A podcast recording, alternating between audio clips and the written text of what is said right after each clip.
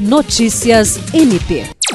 O Ministério Público do Estado do Acre, por intermédio do Corregedor-Geral Álvaro Luiz Pereira, juntamente com a promotora de Justiça Aretusa de Almeida, realizou nesta terça-feira uma visita institucional à Corregedoria da Polícia Militar do Acre.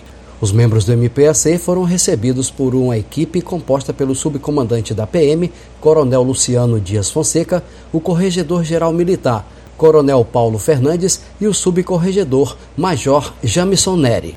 Durante a visita foram discutidas as tratativas dos disciplinamentos de inquéritos policiais militares. Na ocasião, foi realizada ainda a apresentação do projeto de construção da nova sede da Corregedoria da PM, bem como o novo layout do Comando Geral da PM após reforma do prédio.